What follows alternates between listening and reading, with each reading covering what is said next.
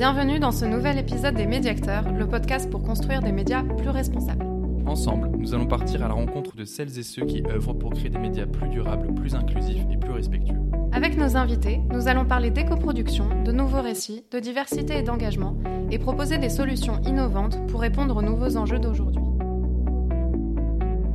Dans ce nouvel épisode, nous recevons Coralie Boitrel-Lègle, directrice des programmes jeunesse du groupe M6, avec qui nous allons parler de la responsabilité des chaînes jeunesse, qu'il s'agisse de contenu éditorial, d'actions auprès des jeunes ou encore des réseaux sociaux, afin de comprendre comment peut-on au mieux s'adresser aujourd'hui à ce public si particulier que sont les enfants.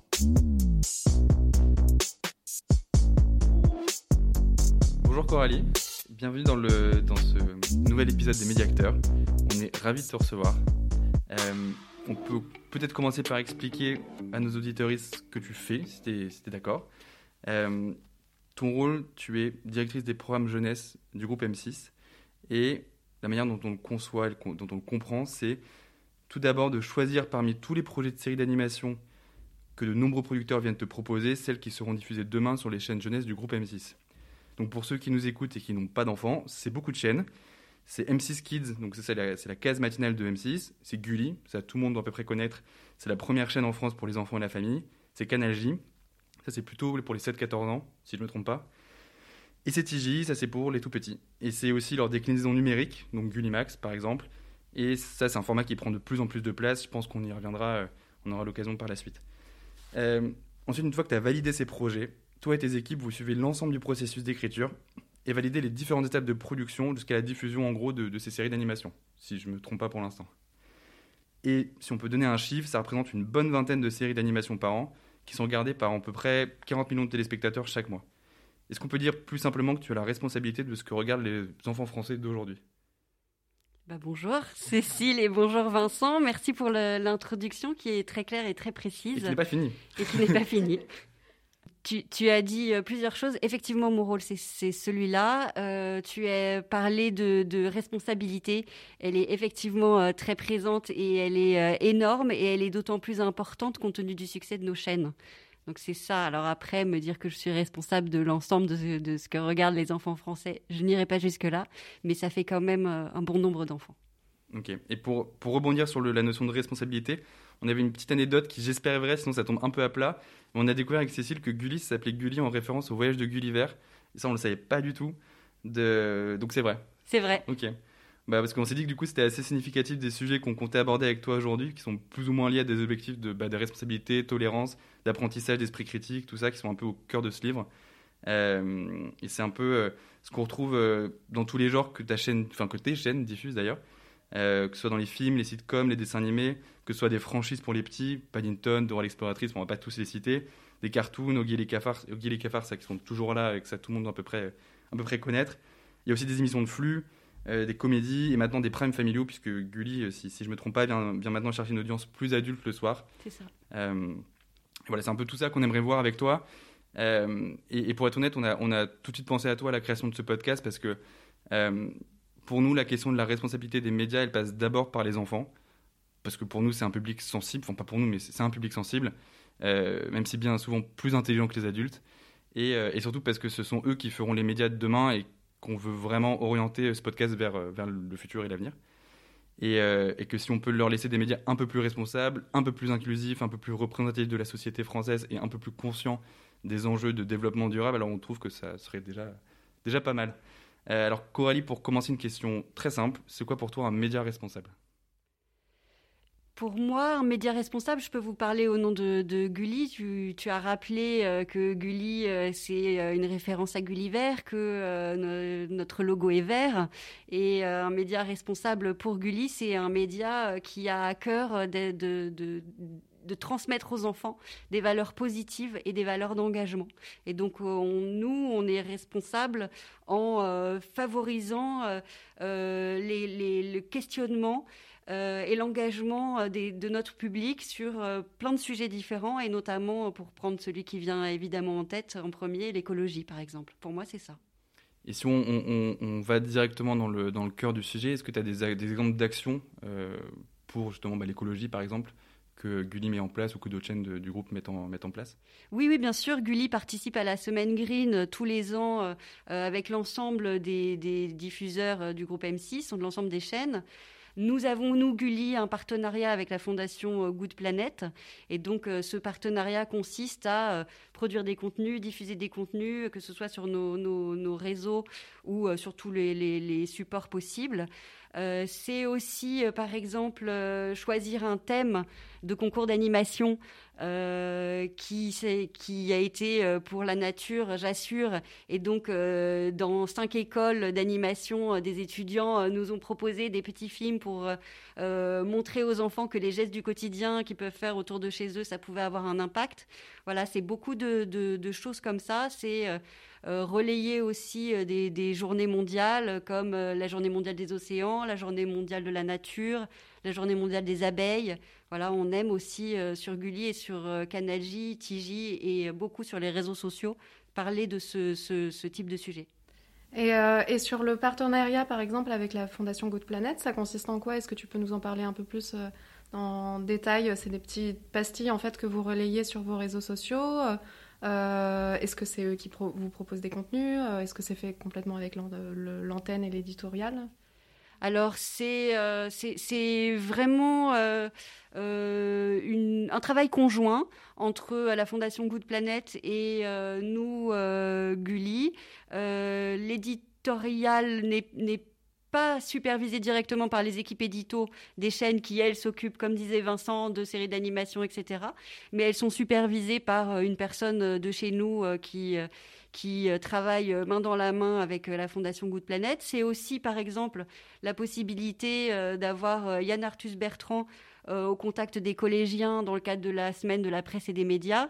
Voilà, c'est beaucoup d'actions comme ça, de, vraiment d'un partenariat main dans la main avec la Fondation Good Planet. Euh, et, tu parlais euh, donc des autres valeurs aussi euh, positives, hormis l'écologie. Après, on va peut-être rentrer plus dans le détail d'autres choses, mais parmi les grands thèmes en fait que sur lesquels Gulli s'engage, il y a quoi par l'écologie? Alors il y, a, beaucoup de, thèmes différents. En plus, on a une équipe euh, vraiment, je dois dire, euh, formidable qui s'occupe de ces sujets-là. Une équipe euh, hyper investie et ce sont des sujets qui sont chevillés au, cœur des personnes. Et ça fait toute la différence. C'est-à-dire que ce sont des, sujets qui sont vraiment embarqués par les personnes qui travaillent dessus et elles ont à cœur de faire toujours des choses différentes, innovantes et des choses pérennes qui durent dans le temps. Donc on a des actions évidemment euh, sur euh, euh, le, sport, euh, comment euh, inciter les enfants à faire du sport, que ce soit euh, par des actions à l'antenne, sur le terrain, etc. Donc là, on peut, par exemple, relayer la semaine du sport olympique et paralympique. Et là, dans ces cas-là, on est très actif. On a des programmations spéciales, on a des, des, petits modules sur, sur les réseaux sociaux. Quand tu dis relayer, parce que fait plusieurs fois que tu emploies ce terme-là, ça consiste en quoi? C'est-à-dire, pareil, tu as des pastilles que tu, que tu diffuses, tu as des messages que tu diffuses? Ça, prend quelle forme? Ça peut prendre toutes, euh, toutes les formes que tu évoques. Ça peut être euh, soit euh, des petits des spots. Donc ça, ce sont des modules très courts qui sont fournis directement par le partenaire.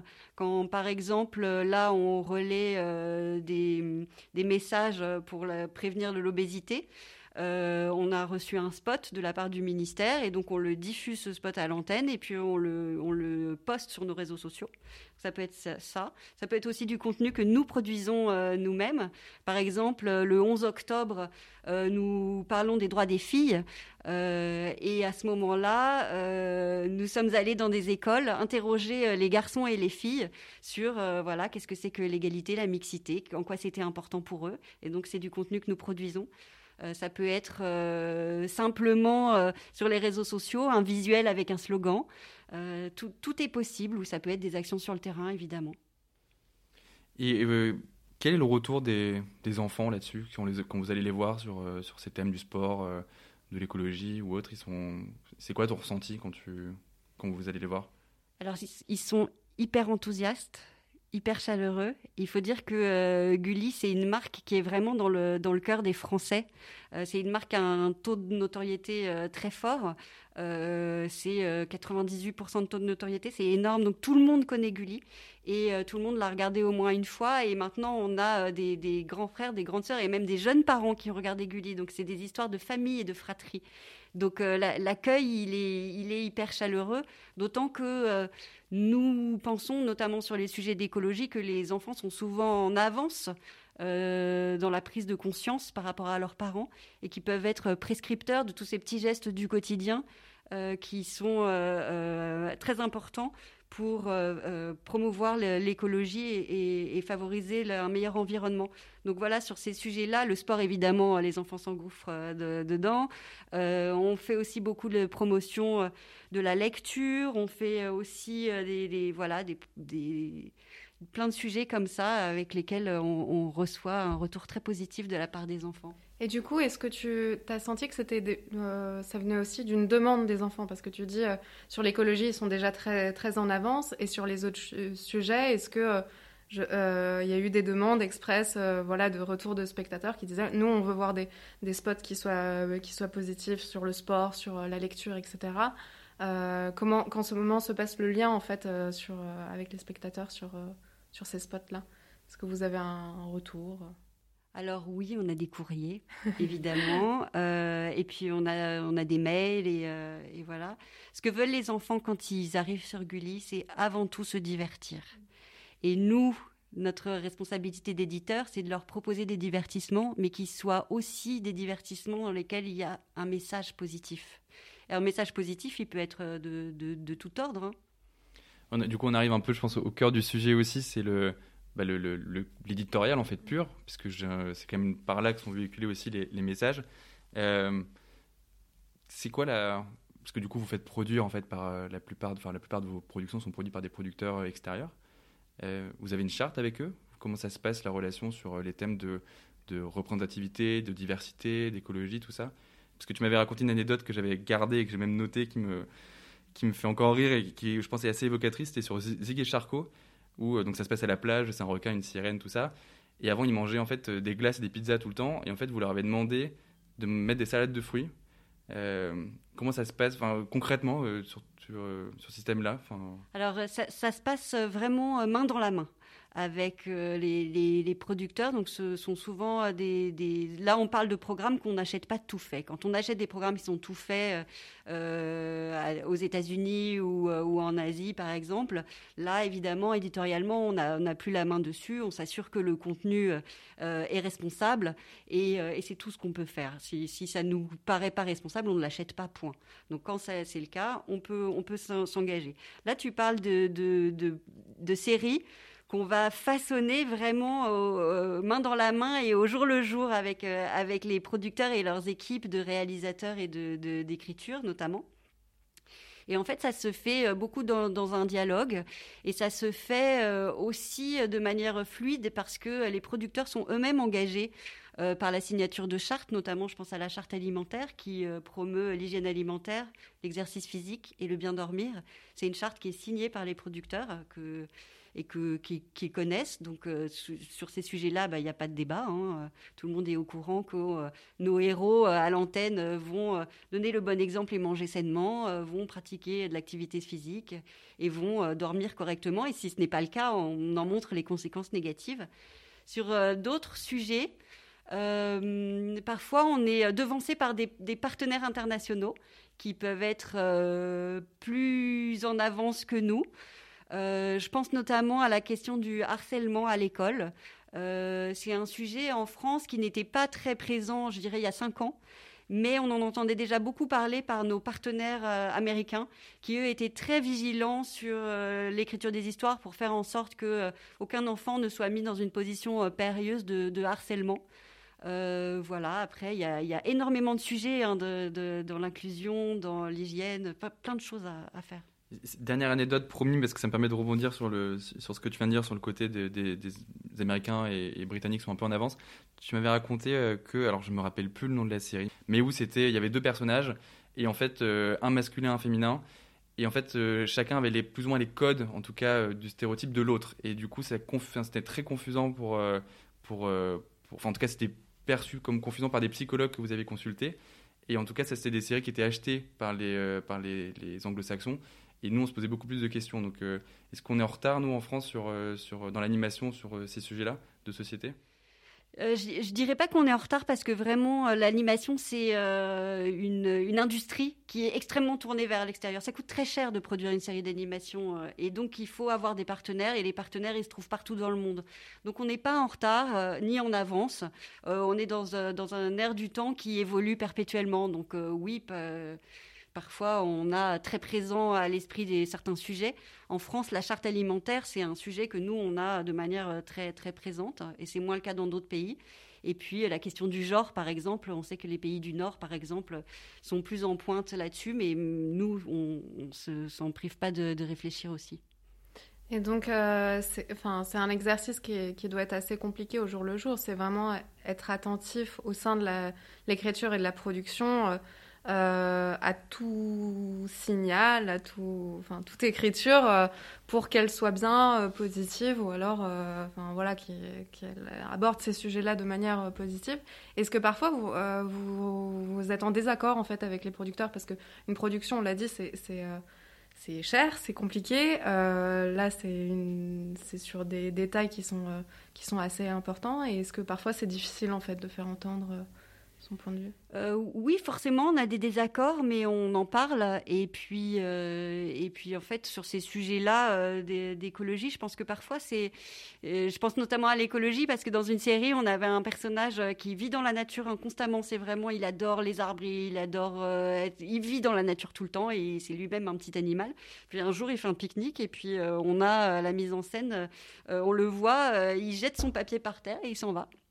Je pense que personne ne veut mal faire, mais c'est juste que voilà, c'est passé comme ça euh, euh, dans le flot de la production. Et puis quand nous on a reçu ça, on a fait une note et, euh, évidemment ça a été corrigé, mais voilà, c'est, plutôt des choses comme ça qui soit sont, passées dans le flux de la production ou il n'y a, pas vraiment de débat de fond en fait sur les sujets. On est d'accord, on est d'accord qu'on veut aider des héros qui montrent les bons gestes et les bonnes pratiques. J'ai une autre question, Edito qui m'intrigue pas mal, c'est comment on fait, parce que c'est aussi euh, ce qu'on voit sur les chaînes d'animation, comment on fait un reboot d'une série euh, d'animation ancienne, comment on l'adapte euh, au code d'aujourd'hui?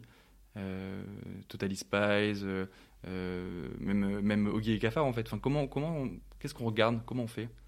Alors tout dépend du, projet et tout dépend du, reboot en question. Est-ce qu'on a envie d'être dans une évolution dans la continuité? Ou est-ce qu'on a envie vraiment d'être dans une rupture? Et ça peut être aussi un spin-off ou un préquel ou un sequel. Est-ce qu'on a envie de changer de technique d'animation, de passer de la 2D à la 3D Ça s'est beaucoup vu. Donc tout, tout dépend du, du, résultat escompté.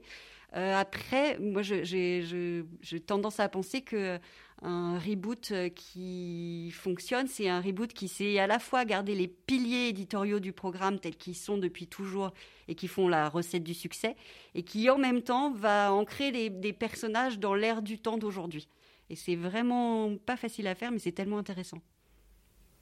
Et donc on peut euh, renouveler des, grandes marques en les, en les rendant plus écologiques et plus, euh, plus diverses et, euh, et en, les, en les rajeunissant en fait. Euh. Bah oui, c'est l'occasion en fait. Euh, si, si, si ce sont des marques qui datent d'il y a 10, 20 ou alors même 30 ou 40 ans, comme ça se, ça se voit souvent, il, il, faut absolument corriger certaines, certaines choses parce que là, on, parle vraiment de d'une évolution de la société. Et sur certains sujets, la société a beaucoup évolué, donc on ne représente plus les personnages de la même manière, on ne les met plus dans les mêmes actions. Et euh, ça, c'est très important de le faire. Et c'est des sujets parfois qui peuvent un peu euh, être difficiles et auxquels on n'est pas forcément. Euh, je pense par exemple à la question du genre ou la question de. tu prenais l'exemple, cet exemple-là, de, de est-ce que ça peut être confusant est-ce que euh, c'est des sujets sur lesquels vous vous formez les équipes éditoriales ou alors vous vous, appuyez sur, euh, je ne sais pas moi, des, experts? Ça peut être des sujets qui sont euh, assez bah, sensibles ou, ou, compliqués. Alors, c'est intéressant ce que tu dis. Typiquement, la question du genre, c'est une question dont on a parlé avec nos experts du comité d'éthique de Gulli et, euh, et, ils nous ont euh, beaucoup euh, alerté sur la, question. On a des pédopsies, enfin un pédopsychiatre et des psychologues qui échangent sur nous sur ces sujets-là et qui nous ont dit voilà la dysmorphie de genre, c'est un sujet qui auquel eux ils sont confrontés au quotidien avec leurs patients. Il faut être très vigilant là-dessus et j'ai bien entendu tout ce qu'ils nous ont dit. Ensuite, euh, ensuite, on est tous, quand on fait de la, jeunesse et aussi passionnés que notre équipe, euh, intéressés par la, à minima la psychologie euh, enfantine. C'est-à-dire, ne serait-ce que pour être dans le respect de ces individus en construction, il faut avoir des, notions de base ou des notions, des notions poussées. Et puis après, beaucoup d'entre nous sommes parents ou euh, oncle ou tante ou euh, cousin. Et en tout cas, euh, on regarde beaucoup évoluer les enfants petits autour de nous. Et ça, c'est aussi très important, ce petit laboratoire. Du coup, j'ai une question peut-être un peu polémique et je pense qu'on la résoudra pas là. Mais pour rebondir sur tout ce qu'on vient de dire, Gulli et les autres chaînes du, groupe M6, c'est des chaînes privées. Donc, qui, fonctionnent, qui fonctionnent avec la publicité, hein, c'est le chiffre d'affaires de, ces chaînes-là. Et, concernant les enfants, c'est beaucoup de, par exemple, de publicité pour des aliments qui ont un Nutri-Score qui n'est pas très élevé. Euh, comment on, résout ce paradoxe? Enfin, on ne le résout pas, mais est-ce qu'on est-ce que Gulli fait Qu'est-ce qu'on peut faire en fait quand on est une chaîne? Est-ce que, enfin, on est pris en étau entre le, la volonté de bien faire et, justement d'être dans le respect de ces enfants-là, et en même temps euh, des impératifs capitalistes entre guillemets, de, de, bon fonctionnement aussi de, de, la chaîne qui permettent en fait au final de, bah, d'acheter ces programmes-là. Est-ce qu'on va peut aller plus loin? Comment, on, gère ça au quotidien?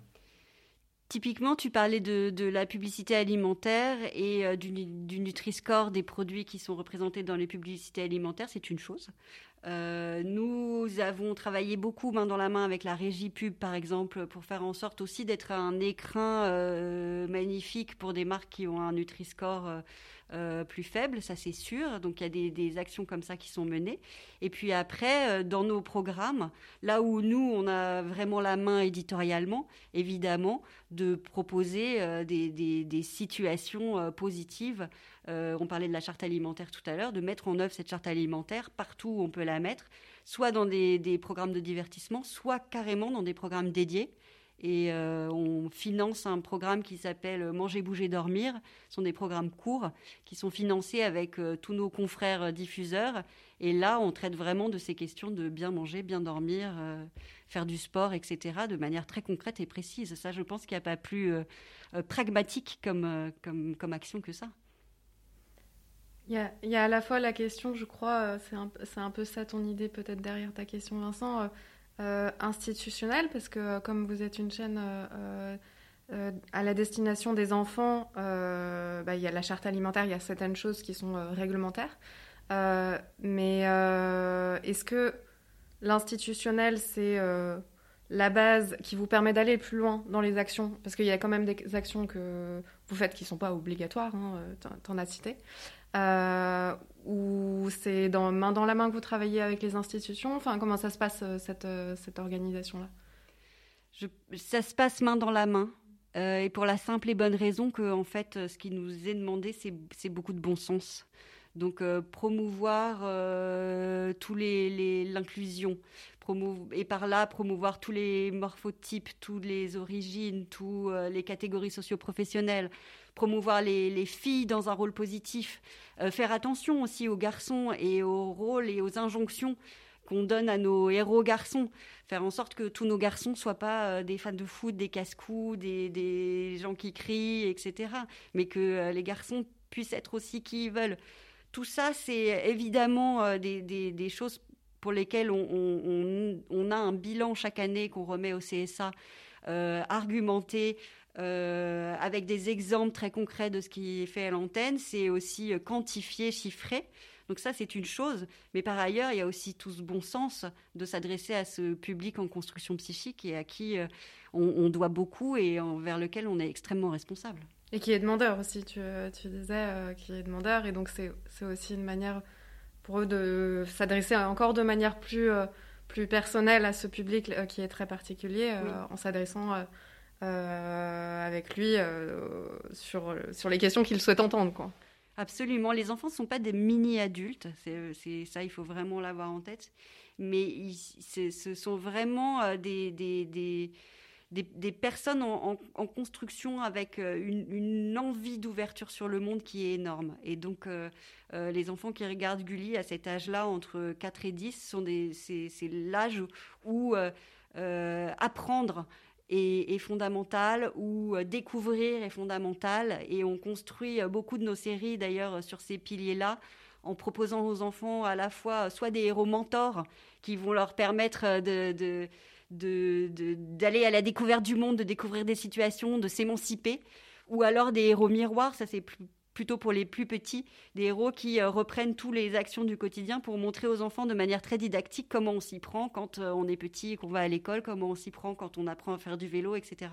Et donc ça, c'est hyper important d'avoir ce type de, de programme-là. C'est une, une audience aussi qui change très vite et dernièrement aussi beaucoup sur euh, deux points qu'on a notés avec Cécile, enfin qui ne sont pas une révélation, mais la première, c'est euh, sur euh, les innovations technologiques. C'est la génération alpha, hein, principalement, là, donc c'est né après 2010, et qui a grandi avec des smartphones et, des tablettes. Et là, je cite une étude qui, je crois, est de Gulli, un Tendance Kit, c'est Gulli, hein, c'est ça, l'étude Tendance Kit. en 2021, c'est plus de 6 enfants sur 10 qui, donc c'est 11-14 ans, qui fréquentent quotidiennement les réseaux sociaux. C'est plus 5 points en un an. Euh, et, cette année, c'est TikTok qui devient le premier réseau social euh, le plus fréquenté par les enfants devant Snapchat. Et aujourd'hui, c'est 9 enfants sur 10 aussi qui jouent aux jeux vidéo en moyenne 50 minutes par jour. C'est 6 de plus que l'année dernière. Donc, comment on jongle entre ces mondes réels, virtuels, réseaux sociaux? Quelle est la place de Gulli dans le futur aussi? Comment, comment vous allez réussir à. Enfin, tu vas réussir à rester placé face à ses concurrents? Enfin, je sais pas si on peut parler de concurrents d'ailleurs. Bah, c'est à la fois concurrent et complémentaire. Et, en même temps, euh, nous avons fait le, choix d'être présents sur ces, sur ces réseaux. Euh, là, tu, parlais d'enfants de 11 à 14 ans, mm. mais il y a aussi des enfants plus jeunes qui sont sur les réseaux. Nous faisons le choix euh, d'y être parce que c'est une manière aussi pour nous d'être présents sur les, sujets qui nous tiennent à cœur, les, tous ces sujets dont on parlait tout à l'heure. on est très actifs pour euh, faire de la prévention. Et vous êtes comment euh, Alors on est sur TikTok, on est sur Insta.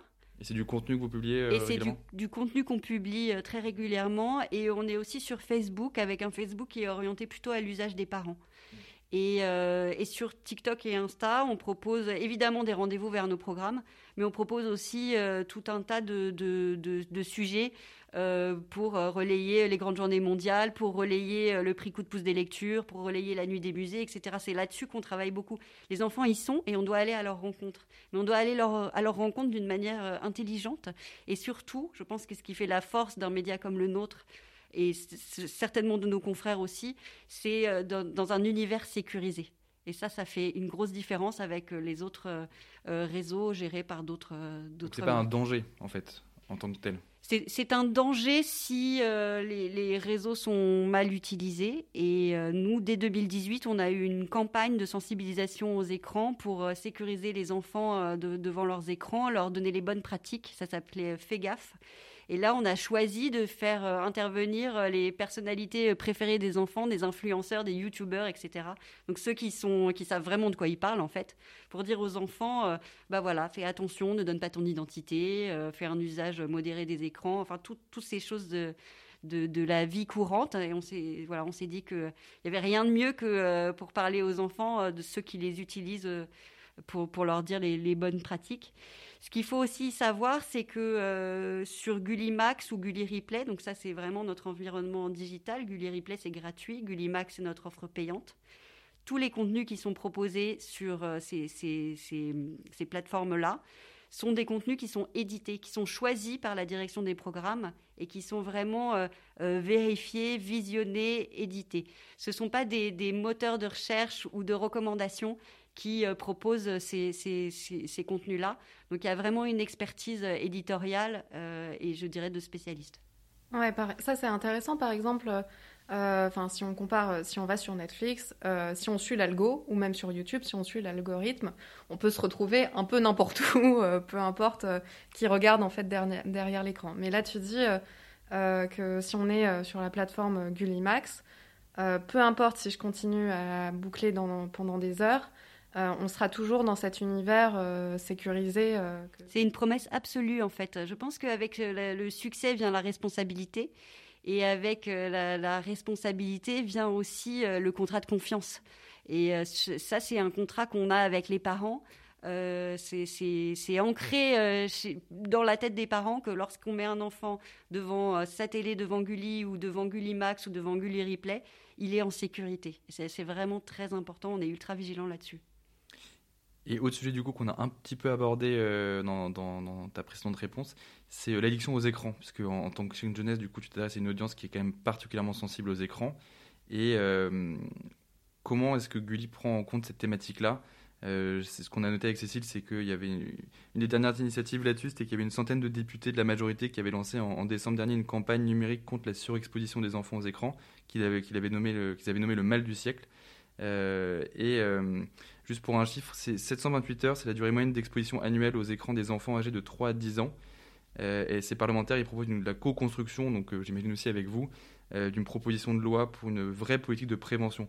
où est-ce qu'on en est dans cette politique de prévention aujourd'hui? Elle est inexistante non, elle est, elle est réelle. Hein. Elle est euh, menée euh, notamment par l'ARCOM, qui euh, est le, nouveau nom de l'instance du, CSA. Elle est, elle est réelle et elle est, elle est très importante en fait. Je résumerai la, situation en disant tout est poison, rien n'est poison. Dès lors que les choses sont faites avec excès ou dans un mauvais contexte, ça, ça peut être très grave. Mais si tout est fait de manière mesurée et et euh, sécurisé, alors il n'y a, pas de, a pas de sujet. Euh, sur, cette question d'addiction aux écrans, est-ce qu'il est y a des campagnes qui ont été lancées euh, Tu parlais par exemple des campagnes sur les réseaux sociaux. Est-ce que c'est peut-être pas forcément dans l'intérêt de, de Gulli, mais ou, alors sur les plateformes, est-ce qu'au bout d'un moment, il y a je sais pas, un écran qui s'arrête ou des campagnes de prévention qui sont faites? Alors il y a beaucoup euh, de, possibilités d'avoir des contrôles parentaux et euh, c'est le cas notamment euh, vis-à-vis des plus petits à qui on peut mettre un temps d'écran, ça c'est une chose. Mais je, pense qu'au-delà du, du, contrôle parental, c'est surtout l'éducation des enfants qui est primordiale parce qu'en fait, on, sait bien, et moi je le sais en tant que maman, que j'ai été très vigilante avec mes enfants, que de leur mettre tous les bons filtres, tous les bons contrôles parentaux, etc. Mon fils m'a expliqué comment il avait fait pour détourner tout ça. Et je pense qu'il est ni le seul, ni le premier, ni le dernier. En fait, il ne euh, s'agit pas tant d'interdire ou de, de, réglementer, il s'agit surtout d'en de, parler ensemble, d'éduquer et de faire en sorte que euh, voilà, la, la prévention soit réelle et que si le mal est fait, la parole puisse être libérée. Peut-être pour, euh, parce qu'on arrive à la fin de, notre podcast, euh, pour finir tranquillement, est-ce qu'il y a une action responsable d'un groupe audiovisuel récemment qui t'a inspiré ou qui t'inspire? J'avais très envie de vous parler de Panga. Donc euh, ce, média, d'abord, ils sont 100% éco-responsables eux-mêmes dans leur fonctionnement. Et Panga, c'est une plateforme qui va proposer des contenus divertissants sur des sujets euh, de, société pour provoquer les engagements. Et donc, c'est pas du tout un média qui est euh, destiné euh, spécialement aux enfants. Mais j'aime beaucoup cette démarche, et c'est en, vrai celle qu'on a sur Gulli, de dire que c'est en s'amusant et de manière ludique qu'on va transférer euh, de manière la plus forte, euh, celle qui va toucher au cœur euh, des valeurs éco-responsables ou en tout cas des valeurs positives. Et donc Panga, je vous encourage vraiment à aller voir. Ils sont tout à fait dans cette dynamique-là. C'est vrai que je crois que c'est un truc qu'on remarque au fur et à mesure de nos premiers entretiens, là, c'est que c'est vraiment avec l'optimisme, le, positif et, le, le, ludique, ça, qu'on, enfin, que les gens ont envie de bouger les choses. C'est carrément. C'est vraiment ça, c'est vraiment ça qu'on retient en fait, c'est que euh, les questions de diversité d'écologie peuvent parfois un peu faire peur et, euh, et, être contraignantes, mais tu nous montres vraiment qu'en fait c'est euh, aussi un jeu, c'est aussi apprendre sur ces questions-là et savoir les intégrer dans, dans, les programmes. Et, et par exemple, est-ce qu'il y a un programme de Gulli que, ou, ou, un héros de Gulli euh, où tu te dis, là, vraiment, j'en suis, vraiment très fière. On a, on a fait ça, ça, ça, on l'a construit d'une manière euh, comme ça, et qui, qui, qui, est un exemple pour toi de, de, de ce travail de Gulli. Oui, c'est sûr. Alors après, toutes les productions sur lesquelles je peux intervenir, je, je les aime un peu tous. Il fallait en choisir un. évidemment. Mais euh, il y, a un programme qui, euh, d'ailleurs, n'est pas que celui de Gulli, qui est euh, celui de, de l'ensemble des diffuseurs de programmes jeunesse, qui s'appelle Chouette, pas chouette, et qui est vraiment très très bien fait. Et c'est un programme qui prône la mixité entre les garçons et les filles. C'est des programmes courts, il y a environ 10-15 modules. Et euh, à chaque fois, euh, on va prouver aux enfants qu'ils ne sont pas obligés d'obéir aux injonctions faites soit aux garçons, soit aux filles, mais qui peuvent être qui ils veulent. Et c'est très bien comme ça. Et ça, c'est chouette. Après, donc ça, c'est évidemment une grande fierté que ce, programme-là existe. Et j'espère bien qu'on va pouvoir euh, trouver une formule pour aller plus loin, avoir une saison 2 qui sera probablement un peu différente et qui euh, traitera des violences faites aux enfants. Alors malheureusement, le menu est ultra copieux, il y a énormément de sujets, donc il faut euh, d'abord circonscrire les sujets, ensuite voir comment ils sont traités, et puis euh, après écrire et fabriquer la, série. Mais, mais ça, c'est une, grande fierté que je partage avec mes confrères, c'est sûr. Sur des sujets, du coup, qu'on voit qui sont difficiles. Qui sont ultra difficiles. Et dernière question, quel contenu, un film, une série, un livre, tu, tu, tu conseillerais nos auditeurs à, aller voir pour euh, soit approfondir le sujet ou même juste parce que tu l'as aimé? En fait, euh, moi, je suis fan de la Cité des Sciences, donc je vous encouragerais à aller voir des expos. Euh, je, suis fan de la Cité des Enfants, je suis fan de, des expos permanentes de la Cité des Sciences, des expos temporaires. Donc voilà, ce serait mon, coup de cœur et, cette grande chance, si vous pouvez y aller, que d'aller visiter cet endroit magnifique. Je suis complètement d'accord. Je crois que ça fait partie de mes meilleurs souvenirs, d'enfance, euh, les dimanches après-midi là-bas. Et c'est exactement l'illustration du leitmotiv ou du mantra euh, qu'on peut tous avoir, qui est de s'engager, s'amuser et euh, en même temps bah, se, rassembler. Et c'est dans ces endroits-là qu'on fait tout ça. Mais bien mm. sûr. Ok, bon bah c'était c'est un beau mot de foi, je trouve. Apprendre. Merci beaucoup, Coralie. Avec grand plaisir. Un grand merci, Coralie. Merci pour votre invitation. C'était euh, vraiment un grand honneur pour moi. Merci. Merci beaucoup. Voilà, on espère que cet épisode vous a plu. Merci à vous de nous avoir écoutés. N'hésitez pas à nous envoyer vos réactions, vos suggestions, vos idées. On a mis tous les liens en bas de cet épisode. Et n'hésitez pas à partager cet épisode autour de vous pour que notre communauté de médiacteurs s'agrandisse. Les médiacteurs, c'est fini pour aujourd'hui. À très vite.